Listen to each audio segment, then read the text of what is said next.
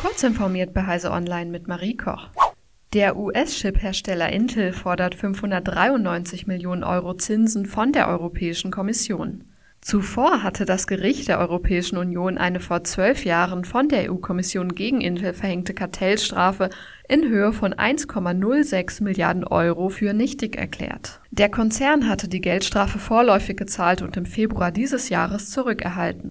Nun fordert er Verzugszinsen auf den Betrag, wie die Nachrichtenagentur Reuters berichtet. Europas oberstes Gericht ebnete den Weg für derartige Schadensersatzforderungen im vergangenen Jahr in einem Grundsatzurteil. Dieses verpflichtet die EU-Exekutive zur Zahlung von Verzugszinsen auf erstattete Geldbußen in annullierten Kartellverfahren.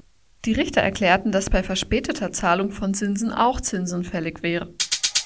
Das Bundesamt für Verfassungsschutz steht vor der größten Reform in seiner Geschichte. Das berichtet die Süddeutsche Zeitung unter Berufung auf Ergebnisse einer Arbeitsgruppe der Innenministerien von Bund und Ländern. Demnach soll künftig etwa eine unabhängige Vorabkontrolle erfolgen, wenn eine Überwachungsmaßnahme des Inlandsgeheimdienstes tief in Grundrechte eingreife.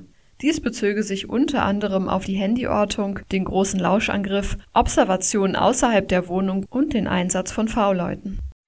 Die Abteilung Reality Labs der Meta-Tochter Facebook hat neue Prototypen für leichtgewichtige, hyperrealistische Virtual Reality Headsets vorgestellt. Die Entwürfe mit den Codenamen Butterscotch, Starburst, Holocake 2 und Mirror Lake könnten ein schlankes, hell beleuchtetes Headset ergeben, das feinere Details unterstützt als das aktuelle Quest 2 Display. Die Geräte sind allerdings noch weit davon entfernt, serienreif zu sein. Nach Angaben von Metas CEO Mark Zuckerberg soll Holocake 2 das leichteste VR-Headset sein, das die Reality Labs je gebaut haben. Ziel sei die Entwicklung eines Geräts, das den visuellen Turing-Test besteht. Das heißt, dass sich die virtuelle Realität nicht mehr von der realen Welt unterscheiden soll.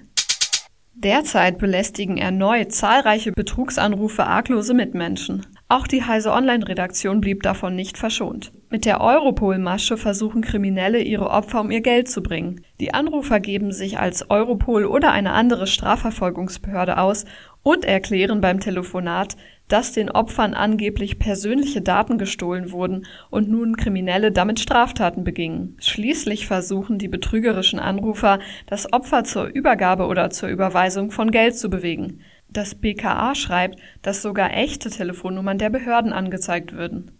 Diese und weitere aktuelle Nachrichten finden Sie ausführlich auf heise.de. Werbung Dell Technologies bietet Unternehmen End-to-End-IT-Lösungen an, von Laptops, Desktops und Zubehör bis zu Servern, Storage und Netzwerklösungen.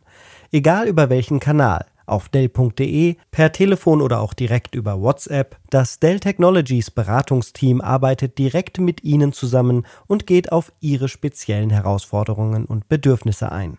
Mehr Informationen auf Dell.de slash kmu-beratung.